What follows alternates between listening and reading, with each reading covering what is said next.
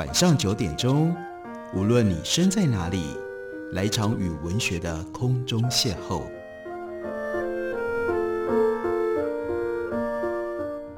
杨照谈书，邀您一同遨游文学世界，认识古今中外的经典之作。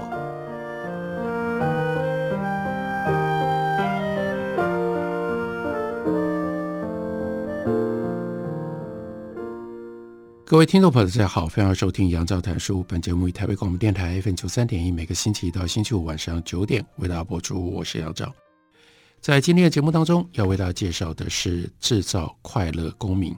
这本书，是从英文翻译过来的，中文翻译本刚刚由立旭出版公司出版。它的两位作者是 Aga Cardenas 以及 Eva Elos。两位作者的身份跟资历，出版社在书里面提供给我们的简介是。Cardenas 他是心理学博士，是西班牙塞拉大学的教授，也曾经担任过德国柏林情感历史中心的博士后研究员。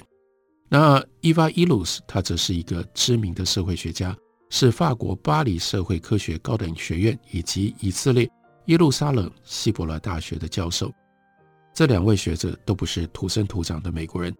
他们写的这本书主要是在观察分析美国社会。也许就因为有这样的一种距离，所以他们可以看到，在美国那种追求快乐已经变成了一种狂热，甚至到后来变成每一个人的责任，进而发展出所谓的快乐产业。那是每一年几十亿美金的大产业，在帮助你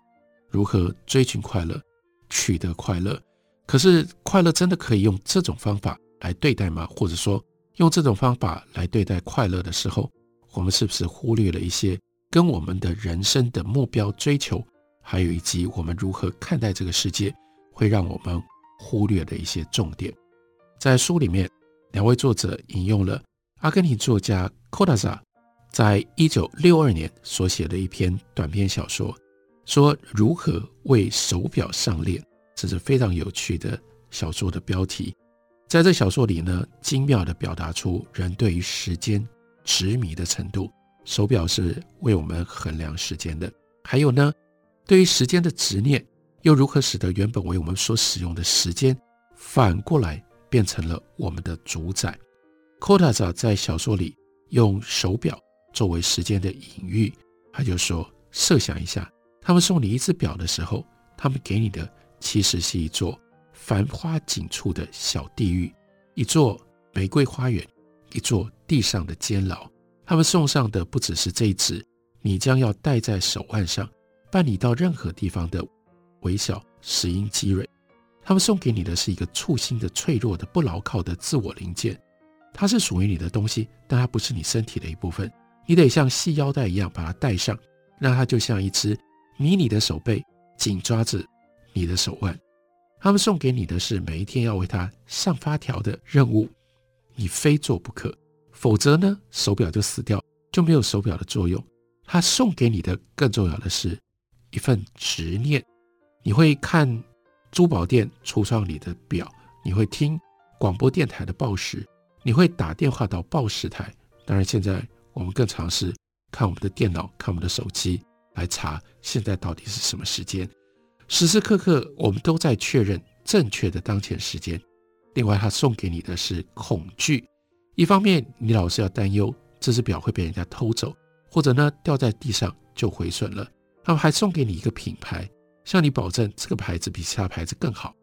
因此，他们也送给你总想把自己的表跟别人的表相比较的冲动。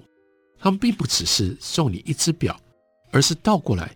这只表得到了你。科塔萨尔他这本小说里的隐喻可以用来比拟。今天的快乐的概念，快乐变成了一种 obsession，变成一种执念。那因此呢，对大部分人来说，其实也是一份虚假的骗人的礼物，并不是穿着实验室的白袍、立场超然的若干科学家，他们发现了快乐这个人类的珍贵的宝物，然后呢送给大家，就像普罗米修斯从奥林匹斯山上取得了天火送给人类那样。不是，我们比较像是柯达萨小说里收到了人家送你一只手表的人，并不是你真的收到了手表作为礼物，不对，自己变成了礼物送给了人家，快乐才变成了收礼者。我们以自身快乐为名义所做的绝大部分事情，不管有没有什么好处，是否让人失望，是否虚假，最先受惠的对象就是这本书里要提醒我们的，不是我们自己。在我们追求快乐、得到快乐的同时，是那一些声称他们掌握到快乐真理的人，他们先得到了好处。这些励志的书，这些励志的演说家，这些帮助你去追求快乐的种种的手段，他们从你这里得到了注意，从你这里得到了资源，从你这里得到了钞票。他们比你得到快乐更早，他们先得到了利益。致力于追求快乐这件事情。并不必然意味着让自我得到提升，或者像他们所宣称的，能够让社会变得更好，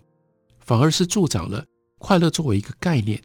作为一门生意，接下来扩张变成了一种产业，还有呢，变成了一种消费主义生活形态的正当性、普遍性，还有它的权威。快乐呢，现在已经变成了掌控我们生活的一份概念。因为当我们一味追求快乐的时候，我们就沦为被快乐摆布的奴隶，并不是快乐来适应我们每一个人，而是我们好像就真的有一种快乐在那里，对大家通通都一样，对大家通通都有用。快乐扩张自身的范围来涵盖我们情绪感受的明暗面，我们想法本来模棱两可的这些地方，还有我们生活原来是非常复杂的纹理，就被。快乐给抹平了，现在变成是我们要努力适应快乐的消费主义的逻辑，依照它隐含的意识形态跟它专横的要求，而且接受它狭隘简化的心理学主义式的假设。由于快乐概念的倡议者替我们创造了太多的期待，领悟到快乐背后的产业跟消费的真实性，可能会让我们感到蛮失望的。不过，我们还是要看清事实。如果我们放弃用多角度的批判性思考，那么这一座由势大力壮的专家学者以及实务工作者替我们启动的快乐机器，就会用这种方式持续的运转下去。在这个书里面，最重要的是要检讨叫做正向心理学。正向心理学告诉我们：哎呀，你就是要 think positively，要正向思考。不要太多的这种阴影啦、负面啦，不要有这种悲观，把这些东西都排除在外，你就可以过得很好，过得很快乐，过得很快乐呢，你的事业就会成功。更进一步的，过得很快乐，就可以当一个好公民。正向心理学的确帮助了一些人，这个正向心理学的一些建议跟方法，也的确让人 feeling good，自我感觉良好。快乐也是一个重要有意义的概念，值得从科学的角度加以研究。但是，快乐并不如正向心理学家、快乐经济学家以及其他快乐专家所大肆吹嘘的啊！我们现在终于发现快乐的秘诀了。大家在生活上面，你可以找找看，有多少人在告诉你，他发现了幸福的秘诀、快乐的秘诀、摆脱痛苦的秘诀。真的有这么多秘诀可以被用这种方式来对你要求你注意，来对你销售吗？所谓最高层次的不正自明的好，快乐不是这样的东西。快乐是一个复杂的概念，也是一种复杂的人类的情感。但是现在的快乐的概念，它的形式跟运用，对组织跟机构来说，变成了一种有力的工具。用这种方法，组织跟机构，他们就可以用来培养更多唯命是从的员工。像是直销产业，为什么那么重视，那么强调？他的那种快乐的训练，因为用这种方法，每一个直销的员工，他们积极努力的去替公司争取更多的业绩，而且在这个争取的过程当中，他们不会抱怨，因为他已经被学会了要过一种不抱怨的人生。他们不抱怨，他们就不会发现公司对他们不公平的地方。公司对他们有任何的不公平，如果他们想要有所分析跟批判，人家就说。这不是正向思考，这对你自己没有好处，对于你的业绩，对你的行业也没有好处。所以用这种方法，直销业真的可以培养出好多一心向前、唯命是从的员工。那在军队里面，也鼓励你不要悲观，你要正面思考，用这种方式来培养唯命是从的士兵，乃至于整个社会都出现了这种不用思考、不分析、不批判众多的公民，竭尽所能提升自我，就变成了这个时代人们的服从义务。在十八、十九世纪的时候，主张追求个人的快乐是一种叛逆。然而，风水轮流转，说来讽刺的，快乐现在被巧妙地植入了当代的权力结构。这本书其中一部分就是要帮我们分析当代的权力结构如何在运用快乐，而让我们努力的去适应环境，而不是试图去改变环境，让环境更符合我们自己所想的，我们自己所要的。如果就像正向心理学家不厌其烦反复强调的，快乐是不证自明的好东西、好成分、好性质，那么其实并不需要科学家跟专家的提点告知，我们就是会知道，如果快乐如此不证自明，而可是除了专家之外，所有的人一直到二十一世纪都盲目看不到这件事实，那怎么能够把这么重大的快乐的大事交给一个有简化问题倾向、隐含意识形态偏见的可疑的学科，就是正向心理学里呢？如果大家还在接受这些正向心理学的种种的讯息，而且呢，你对于正向心理学的追求你有兴趣，我就建议大家，或许你也花一点点时间。来看一下这一本《制造快乐公民》，提供你另外一个角度思考一下：你真的对于快乐有多少的了解？你要付出什么样的代价？用什么样方式来追求快乐？我们休息一会儿，回来继续聊。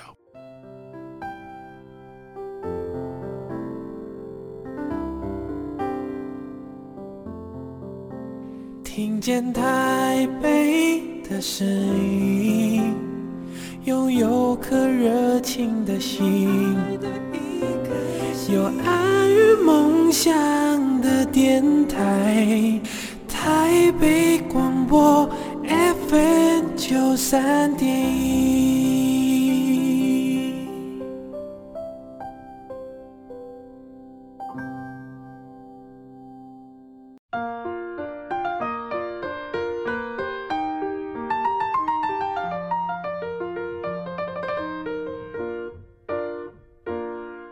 感谢您继续收听《杨照谈书》。本节目以台北广播电台 FM 九三点一，每个星期一到星期五晚上九点为大家播出到九点半。今天为大家介绍的这本书，两位作者是 Edgar Cabanas 以及 Eva Illouz，他们所写的书叫做《制造快乐公民》，立序出版公司刚出的中文翻译本。我们来看一下这段文字，书里面引用来自于《这一生的幸福计划》这本书。说每个人显然都应该将正向思考和正向行为策略转变成为一种习惯。你应该习惯策划任何一项快乐的行动，像是勇往直前、学习宽恕、品味生活乐趣、为某一件事情努力、看事情的光明面，以及细数每一件要感恩的事。你的目标是进入到你的潜意识，自动地做到这一切。培养这一类的习惯，有助于你将快乐行动融入到日常作息里。那这本书这一生的幸福计划，就是要鼓励各位培养新的健康习惯，诸如看事情的光明面、品味生活乐趣、学习宽恕、为重要的人生目标全力以赴。这些行动会让你的快乐程度大不相同。将这些做法变成习惯，是最好的快乐之道。那我们的两位作者就告诉我们，按照这个思路，自我控制、有效管理自己的情绪。那么要强调 EQ 这种能力，已经变成了定义一个快乐的人的重要的条件。那 EQ 是什么呢？EQ 是精确的察觉和表达情绪的能力，运用情绪来促进思考的能力，理解情绪的能力，管理调节情绪以提升情绪跟智慧成长的能力。那 EQ 不再是一个矛盾的修饰词，而被视为是个人必须培养的能力。想要在生活里面游刃有余，要在就业市场跟职场上脱颖而出，具备 EQ 就变成了非常关键的一项基础。EQ 这一类观念，其实显示了现今社会越来越讲求情绪的理性化，情绪被划归为个人私领域的责任，情绪现在就变成了新自由主义社会里自我关照疗愈风气的一个核心的主题。情绪被视为是身心健康跟社会适应能力的主要基础，但也是痛苦、适应不良和身心失调的源头。因此，个人应该要有这个责任，你要努力的、尽力的去适当调控自己的情绪。社会要求人们进行情绪管理，也就成了刺激消费者购买行为的关键的因素。所以，跟 EQ 有关，也产生了很庞大的一个产业。驱使当今的消费者购物的动机，不再是为了提升自身的社会地位，而是渴望可以有效地掌控自己的情绪。而形塑跟引导这一类需求的快乐产业，已经逐渐把触角扩展到数位虚拟化的产品跟服务。这是什么样的现象呢？在持续成长的快乐虚拟产品市场上，这个英文版的 Happify 是非常受欢迎的一款。智慧型手机的 App，这个 Happify 让你变快乐，这是创造出来的一个新的字。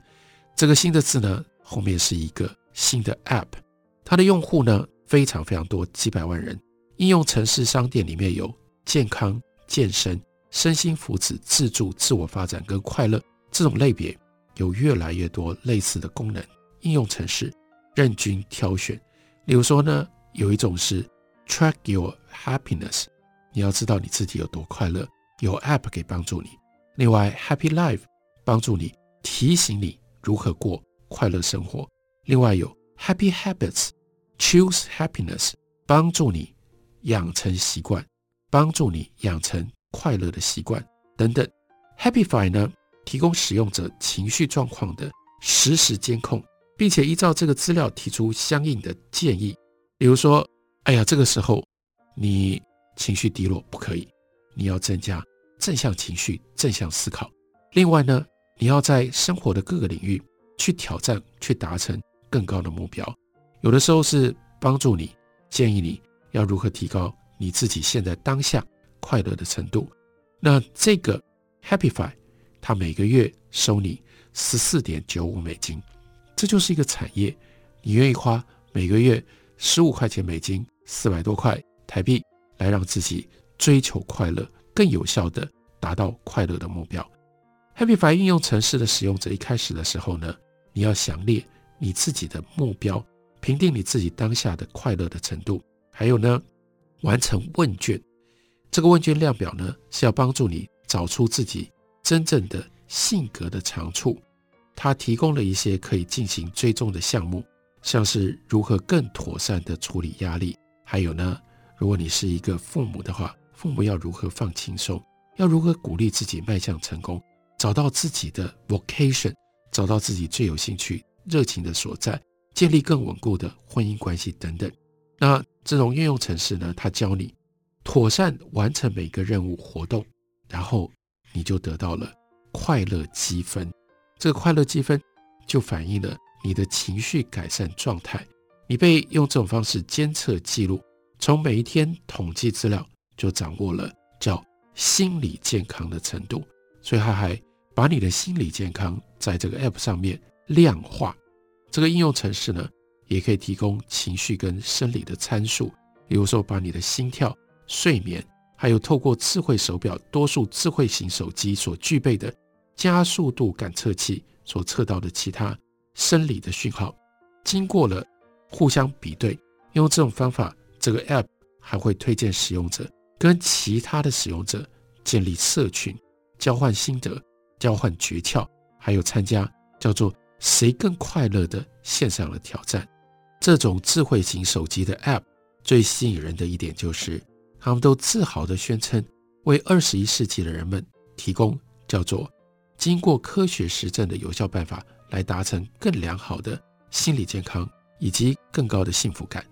Spotify 和其他快乐情感商品大受欢迎，关键在于快乐可量化，促成了它可商品化。